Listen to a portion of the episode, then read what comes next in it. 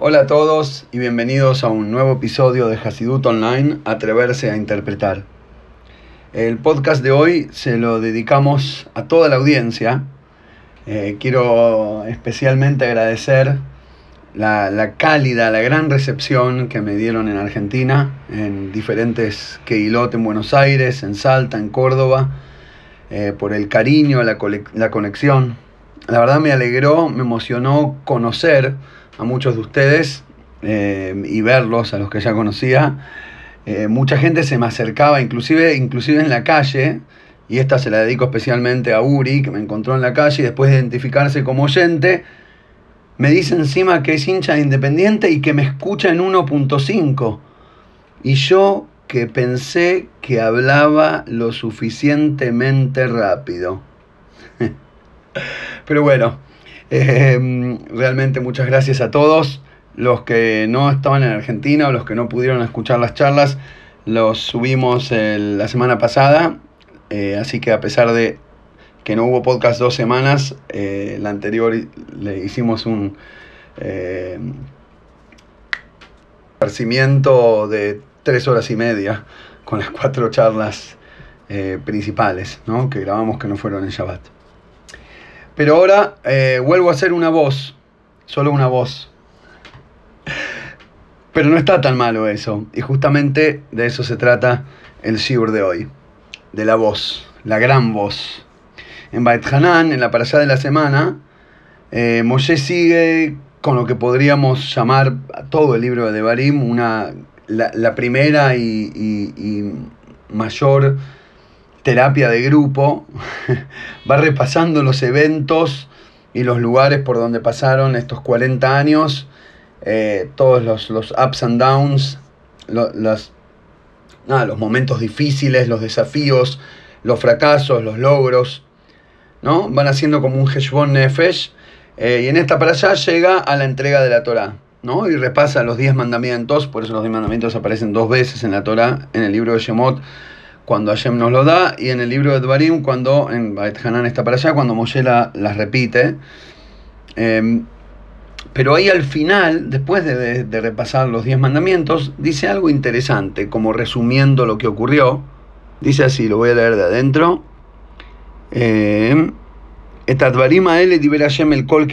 estas palabras Hashem habló a toda vuestra congregación Bajar en la montaña, Mitoja Esh, dentro del fuego, Anambe, Arafel, la nube y la espesura nubosa.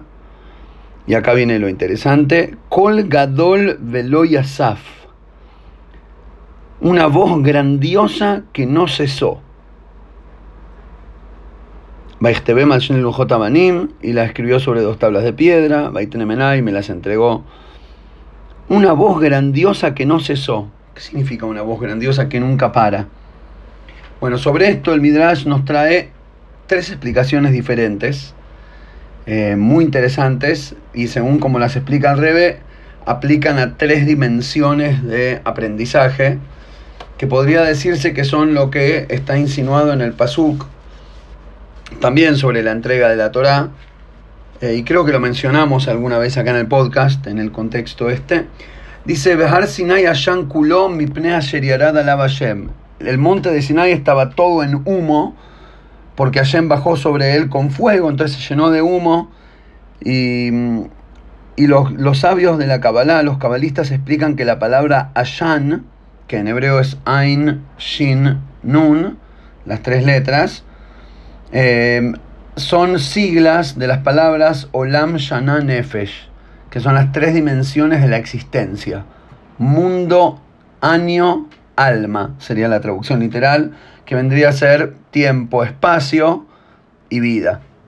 Básicamente todo lo que conozcas o imagines o podamos eh, comprender o analizar, encontrar, pertenece a una de estas tres dimensiones, o mejor dicho, en la mayoría de los casos a las tres. ¿no? Como que algo que ocupa espacio, dura y existe durante un tiempo determinado, y si es eh, vegetal, animal o humano, tiene también un nefesh, un alma de vida, em, en las diferentes dimensiones, ¿no?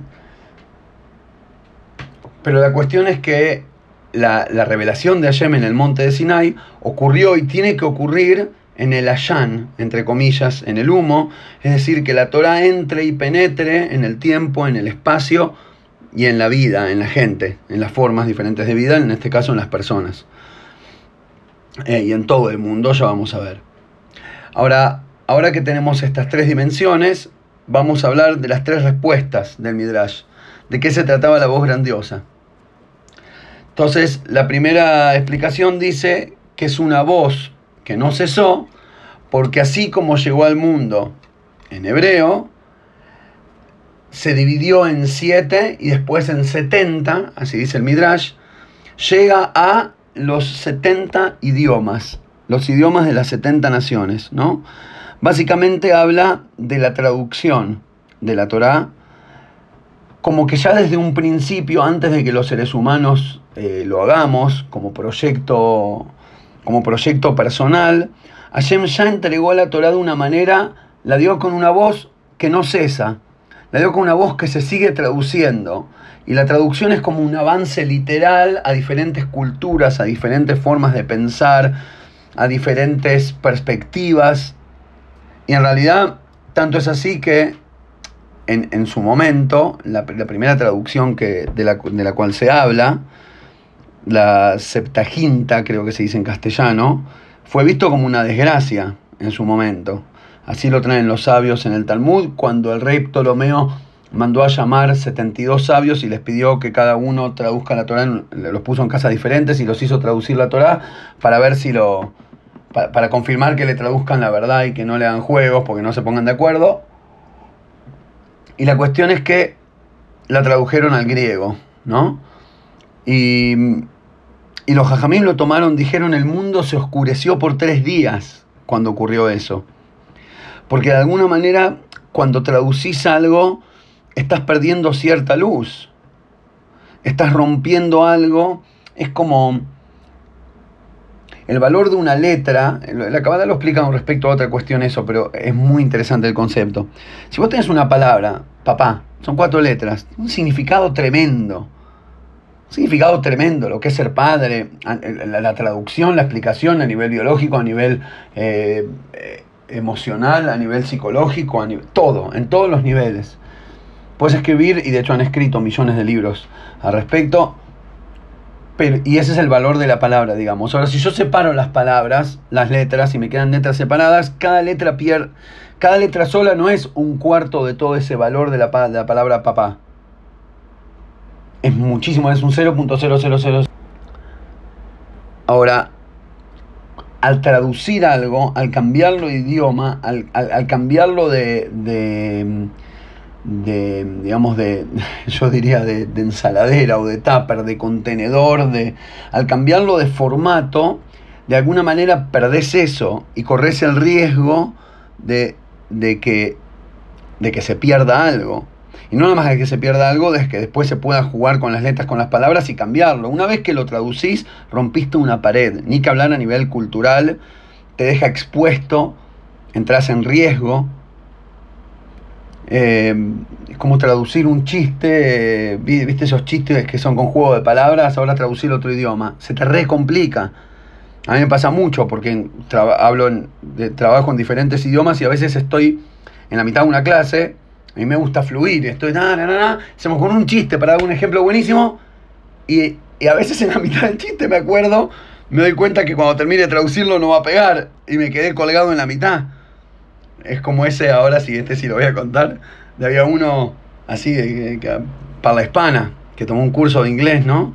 Y lo vino a visitar un amigo de Inglaterra. Y le, abre la puerta y todo emocionado, y dice, Welcome, between no more and drink a chair.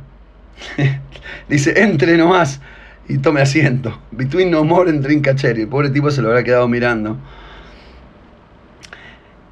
Y con todo eso, a pesar de que en la traducción corremos un gran riesgo, una vez que se rompió la barrera, por doloroso que haya sido, ahora hay que celebrar el resultado. De hecho, los jajamim después se resubieron al trend y, y Onkelus, Rabionatán Benuziel, empezaron a traducir al Torah al arameo, que también era un idioma no yehudí y no kadosh, para decirlo de alguna manera, y estaban en exilio, siendo maltratados por los babilonios, Pero bueno, era el idioma que hablaba la gente. Y la, la opción es que la Torah permea la nueva cultura o dejarla fuera. Y aparte, ante todo hay una cuestión de, como le dice a Shema al profeta Ishayahu, venetatija le orgoim, te voy a poner como luz de las naciones. Los mensajes de la Torah, obviamente en diferentes dimensiones y, de acuerdo a los diferentes eh, eh, eh, formatos de compromiso que la misma Torah nos establece, ¿no? Pero de alguna manera es para todos y tiene mensajes para toda la humanidad y es responsabilidad nuestra compartirla y hacerla accesible.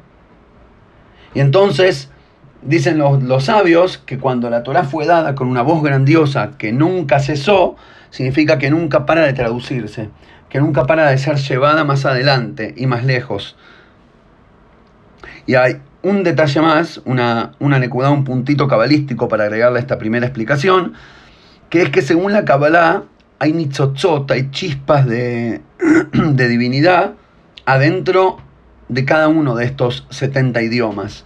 Es decir, desde el vamos, toda cuestión que existe, ya sea física o intelectual o de cualquier formato, todo lo que existe en este mundo creado por Hashem, como es creado por Hashem, tiene una chispa de Hashem adentro, eh, tiene parte de la genética divina para poder existir. Ahora, lo que dice la Kabbalah es que cuanto más alto, cuanta más elevada la raíz de una chispa, de una cuestión, de una energía, cuando se expresa en este mundo baja más bajo, lo más alto llega más bajo. Y por lo tanto, hay revelaciones de divinidad elevadísimas que están escondidas en algún idioma lejano, para llamarlo de alguna manera, y cuando vos utilizás ese idioma para traducir, para hablar de Torah, como por ejemplo este podcast, ¿no? No, esto igual no somos eh, pioneros, hace ya cientos de años que los jajamim, eh, lo tengo acá cerca al famoso Rabí Moshe Cordovero, maestro de la el gran cabalista y era cordovero, así que supongo que sus clases de cabalá hace 600 años eran en español. Me hubiera interesado muchísimo estar escuchándolo. Em, porque justamente cuando elevas este idioma, desbloqueas una energía espiritual que estaba escondida adentro y que no se encuentra en el idioma original o en el idioma santo. Es decir, hay una, pensarlo de esta manera, hay una luz divina, hay un secreto en el mensaje de Hashem que lo puedes descubrir únicamente en japonés o en castellano o en inglés o en árabe, lo que fuera. Es decir, en un idioma que no es el original de la Torah con la cual fue dada, pero justamente cuando lo alejas y lo traducís, cuando quedas expuesto, cuando se abren las barreras, de repente aparece una luz que antes no la podrías haber visto. Y para insinuarnos esta idea, la mismísima entrega de la Torah por parte de Hashem, la primera palabra que Hashem dijo en público y la única vez que se reveló en público, digamos, a todo el pueblo, no fue una profecía que alguien escuchó, sino que todos vieron y escucharon. La primera palabra cuando se introduce dice yo soy el Dios que te sacó de Egipto, dice Anojí, yo, la palabra yo está en egipcio, en idioma egipcio, antiguo. Anojí no es en hebreo, Aní es en hebreo. Y, y, es increíble que sea el mismísimo principio de la revelación divina al pueblo judío, es en su no idioma. ¿Por qué? Para explicar esto, para darnos esta enseñanza. Que para hacer que la, que la Torah, que el mensaje de Hashem, llegue a todos los rincones de la humanidad a lo largo de todo el tiempo, porque los idiomas van cambiando y evolucionando, los idiomas inclusive que nosotros usamos como Yehudim para estudiar Torah, van cambiando a lo largo del tiempo. La manera que la Torah se sostiene a lo largo del tiempo es avanzando dinámicamente a través de los diferentes idiomas y encontrando las chispas divinas que hay allí. Ahora, la segunda explicación del Midrash, y esta tiene que ver más con el alma, la primera era tiempo, ahora esta es la de Nefesh, la de alma, es muy interesante y dice el Midrash, una voz grandiosa que no cesa, se refiere a que Shemimeno. De esta voz tuvieron, consiguieron su profecía todos los profetas que han dicho alguna profecía a lo largo del tiempo, todos los profetas, todos los sabios, todos los que dieron enseñanzas de Torah, sacaron su profecía, su enseñanza de esta misma voz. Es la misma voz que sigue hablando. Solo que va cambiando de fecha y de boca. Ahora, no porque vos seas igual o mejor a Moisés, o a Ishayahu, o a Yehezkel, o a, Obadia, no es que a vos te, te, te toque ser como los grandes profetas, cada uno en su época, sino que como la enseñanza de Hashem tiene un momento, Etlehol Jefetz, hay un momento para cada objeto. El, el, mundo, el tiempo, el espacio y el alma están así como entretejidos y las cosas tienen momentos. Muy loco, me acaba de hacer, me, acaba de caer una fecha con una ficha con esa expresión. Las cosas tienen momentos. Es muy fuerte. Y, y cuando viene cierta enseñanza de Hashem, tiene el momento en el que tiene que bajar al mundo. Antes no correspondía. Y por lo tanto el profeta que está hoy es el que va a tener que decir la enseñanza de hoy. Pero la voz, la voz sigue y no para. No pare, sigue, sigue. Todo el tiempo. Ahora, lo único que puede frenarla depende del bitul del transmisor. Es decir, qué tanto el, el que está diciendo, el que el profeta que está siguiendo la voz divina, o mejor dicho, qué tan profeta es. Porque de hecho, esa es la definición de ser profeta ser transparente, lo dijimos varias veces. El Vítor es la transparencia a la luz divina. Para dar un poquito un ejemplo, un poquito de perspectiva a este concepto de, la transparencia como, como eh, profecía o, enseñanza, sabio de Torah, porque un sabio de Torah, un profeta, no es aquel que leyó bastante y repite. Es alguien que trabajó tanto sobre su personalidad con las enseñanzas de la Torah que logró generar eh, la capacidad de no imponer su formato y su estructura a la verdad divina, a la luz que tiene que iluminar y dejarla pasar a través de uno y no trabarla. Para darle un, como decía, un poquito una perspectiva interesante, en la parasha de esta semana también tenemos la mitzvah de Veshinantam Levaneja y se lo enseñarás a tus hijos. La mitzvah de enseñarle Torah a los hijos, a los nietos, de ahí también se desprenden los alumnos, por eso dice que los alumnos se llaman hijos, porque Veshinantam, si les enseñas, le manejas, se transforman en tus hijos. Em, porque hay padres que dan vida biológica y hay sabios que dan vida espiritual. Ahora, lo interesante es que cuando los Jajamim, el, Rambam, el Maimónides o el Admura Zaken en su, el Alterreb en el Shulchan cuando traen las leyes de estudio de Torah y el Jot Talmud Torah, no las alajot de enseñar a los hijos, las, leyes de estudiar Torah, cuánto tiempo hace falta estudiar, en qué profundidad le corresponde a cada uno, cuál es la obligación, en qué momento, ta, ta, ta, Cuando hablan de la mitzvah, empieza, arranca la mitzvah de estudiar Torah y dice así, está escrito y le enseñarás a tus hijos. Para, para, ¿qué tiene que ver? Estamos hablando de las alajot del estudio de uno no de la enseñanza a la generación que viene. Pero justamente en las leyes del estudio, lo primero que viene es la enseñanza a la generación que viene. No nada más, la típica explicación es, bueno, porque de eso se trata todo el judaísmo y la continuidad y, los mensajes que, nada, que eduquemos, que, que, se lo dejemos a la generación que viene, porque nosotros no somos eternos y por lo tanto apenas arrancamos con el conocimiento, tenés la responsabilidad de asegurarte que los chicos sigan, porque si no, hasta que pestañaste se te pasó y no tuviste tiempo de enseñarlos, se perdió la cadena. Pero más allá de la importancia de la transmisión de la cadena, está la cuestión de que estudiar Torah igual enseñarle a un niño. Estudiar Torah es ser niño. De hecho, el Pirkei Avot dice, aquel que le enseña a un niño es como alguien que escribe en un nuevo bloc de hojas, en una nueva hoja, en un nuevo cuaderno. Y el que le enseña a un mayor es como que está escribiendo en un cuadernillo borroneado. Pregunta al revés, para, ¿por qué maltratar al pobre anciano? Tipo, inclusive si es verdad, ¿no? Que es mucho más fácil enseñarle a escribir en una hoja linda, nueva, blanca, que escribir en un coso todo borroneado y con experiencia y con... Ya le escribieron y le borraron varias veces. Inclusive si fuera verdad, no lo digas, porque ¿qué ganas? Quitarle las ganas de estudiar Toral al mayor ¿Para qué nos enseña eso el Pirkei Avot? Puede decir, enseñarle a un niño es como escribir en un libro, en un cuaderno nuevo.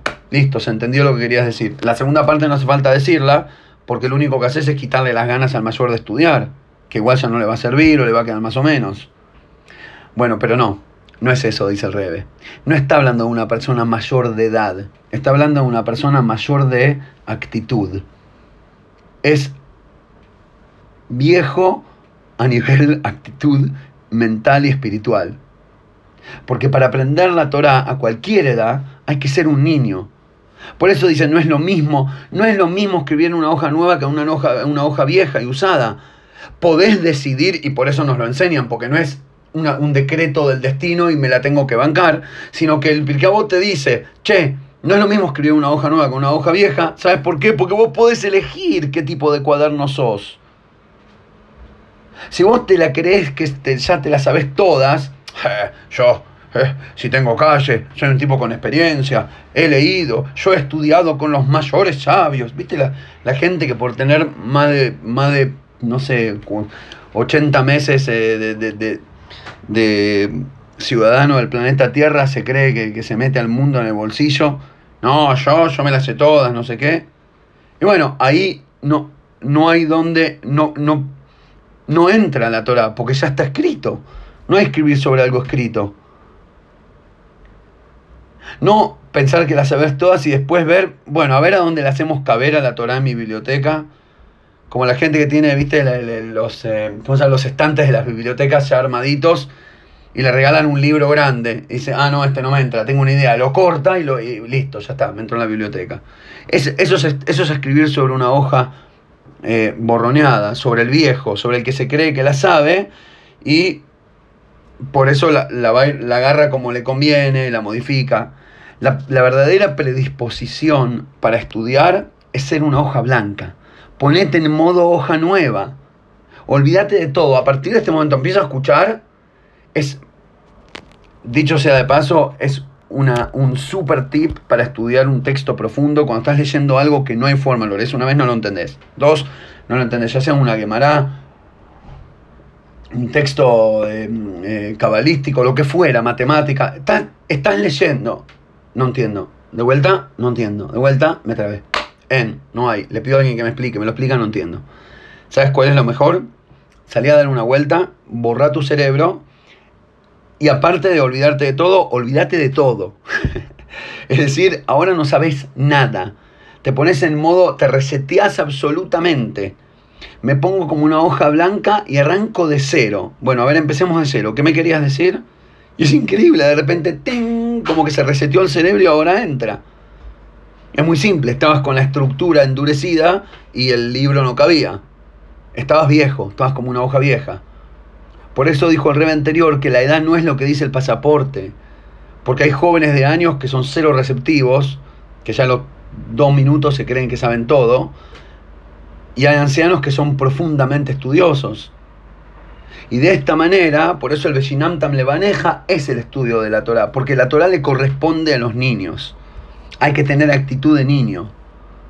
Cuanto más niño uno es, no en el sentido no infantil o inmaduro, sino cuando más niño en este sentido de la palabra, más bitul y hoja nueva y ser capaz de, de ser esponja de la luz divina, más profeta puede ser, más va a entrar y llegar esa luz y pasar a través de vos.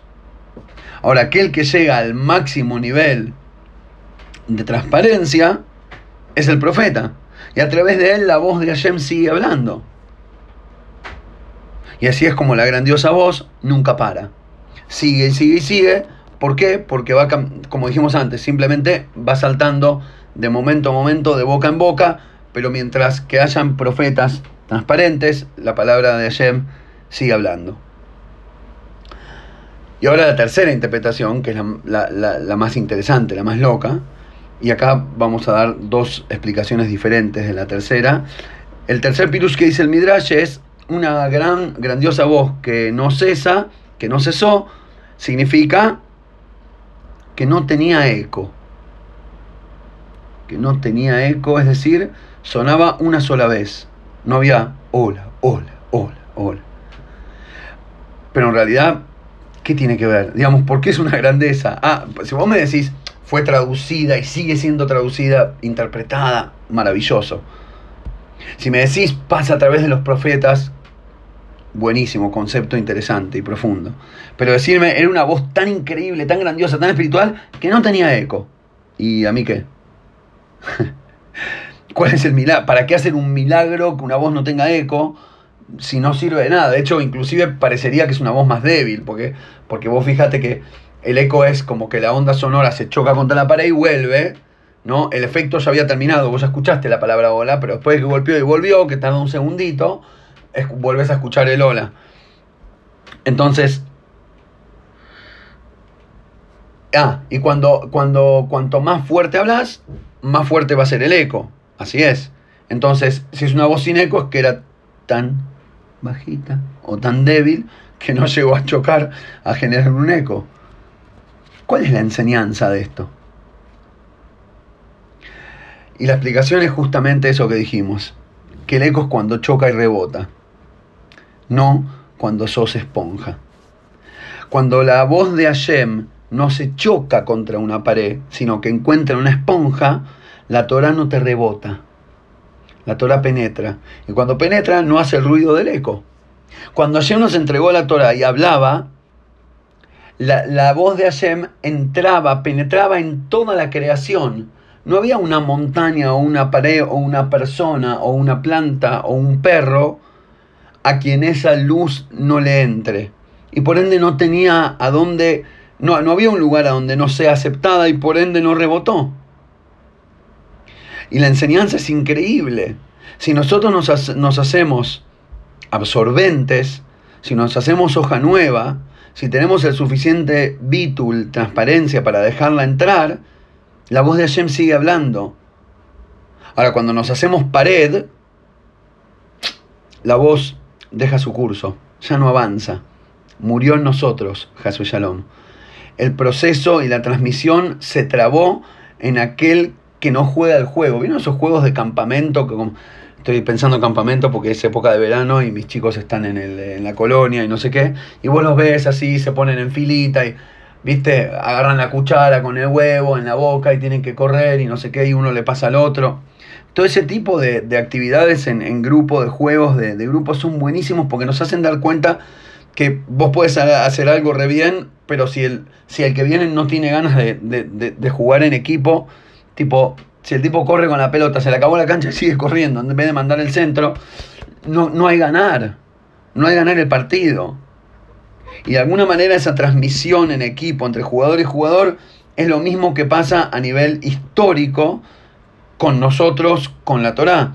Pero no solo para pasársela a nuestros hijos o a nuestros alumnos, sino al mundo, a la vida, a vos mismo.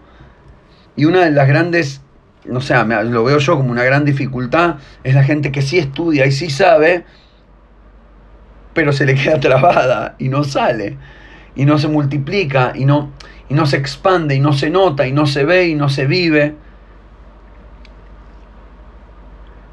De hecho, por eso, Baruch Hashem, acepta, aquí estamos grabando este podcast, intentando que, que, que aquello que, que aquello que pudimos recibir con bendición y regalo de arriba no se quede trabado.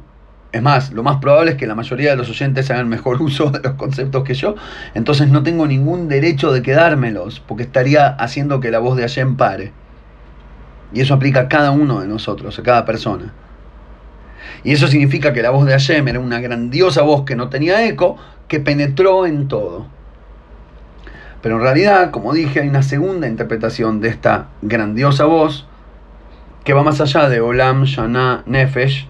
Dijimos el primero era en tiempo, el segundo en alma y el tercero en el mundo, en el espacio físico que la luz de Hashem penetró toda cuestión. Pero hay más. En el capítulo 36 del Tania, esta es una parte del Tania que me apasiona. Un minuto que la quiero buscar para leerla de adentro. Bien, aquí está.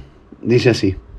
La gran revelación de divinidad que habrá cuando llegue el Mashiach ya tuvo una, una muestra, para decirlo de alguna manera, una muestra gratis, una demo de esta gran revelación en el momento de la entrega de la Torah. Estamos en el capítulo 36 del Tania, la Medvov.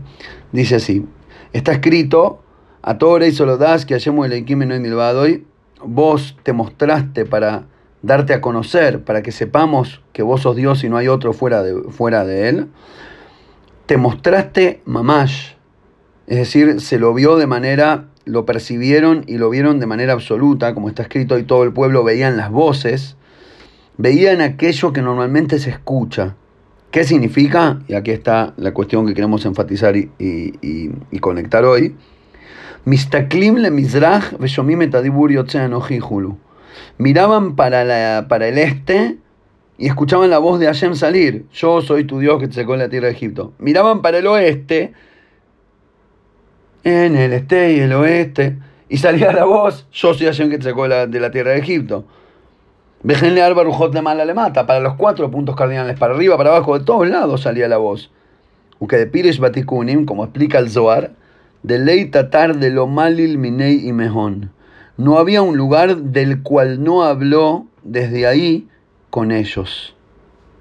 Ve ahí, ¿no? ¿Y por qué esto es así? Mi por la revelación de la voluntad divina en estos diez mandamientos, que son toda la Torah básicamente, y la Torah es la sabiduría divina, y ahí no hay ocultamiento, y por lo tanto cuando hay luz sin ocultamiento, todos quedan como transparentes frente a esto, y por lo tanto la palabra de Hashem salía de todos lados. ¿Entienden lo que está diciendo? Fuertísimo lo que está diciendo. El Zohar nos explica que miraban para el este y salía la voz de Hashem, miraban para arriba, para abajo. No es como te lo imaginas con Hollywood, que arriba de la montaña, oh, hijos míos, hagan mitzvot. Y todos decían, che, Moshe no tendrá un parlante ahí, que no sé, alguna, alguna, ¿cómo se llama? picardía que hizo para que se escuche una voz grande. No, era verdad absoluta porque salía de todos lados. Porque no había un lugar que lo diga y otro que lo contradiga. No había una pared que lo rebote. Había solo revelación absoluta. En el momento que se revela la divinidad, cada espacio, cada lugar, cada momento habla a Hashem. Es decir, no solo como la explicación primera que dijimos, que si es esponja no rebota, en el sentido de que no solo que la luz divina llegó hasta aquella cuestión física y logró penetrar, sino que si, si sabes mirar, o mejor dicho escuchar, va, no sé cuál decir, si sabes mirar barra escuchar con el Beatle que dijimos antes, vas a ver la voz de Hashem saliendo de todo lado, porque aquella cuestión no es algo físico que recibió la voz de Hashem, sino que no es nada más que una expresión misma de Hashem, y por lo tanto de ahí sale la voz. No es que la cuestión... Es así, vos puedes decir, hay cosas físicas y hay espiritualidad. Hay, hay guita y hay valores espirituales. Y bueno, y la pregunta de, la vida es cómo unir entre las dos, cómo unir entre mi conveniencia entre los mundos, cómo unir entre mi conveniencia física y animal con los valores espirituales, etcétera, etcétera. Y, y estamos siempre en el tire y afloje de ese elástico eterno. Y la pregunta es si es anular más a uno o anular al otro. Y en el mejor de los casos, si sos un jo, flor de chadik.com, entonces lográs que la luz divina llegue y entre y penetre, inclusive adentro de lo más material que haya sentido espiritual. Oh, Shkoyach. Pero no, falta. Hay algo mucho más profundo, nos dice el Tania. Y eso es no que la luz divina entre en la materialidad, sino que llegues al punto de darte cuenta que esa misma materialidad es la luz divina. Desde ahí habla Hashem. Porque si Hashem es la verdad absoluta, y no nada más que lo crea todo, sino que lo es todo, porque no es milvado y no hay nada fuera de él, entonces la luz de Hashem tiene que salir naturalmente de cada cuestión. A donde existe algo físico, ya es algo espiritual desde el vamos.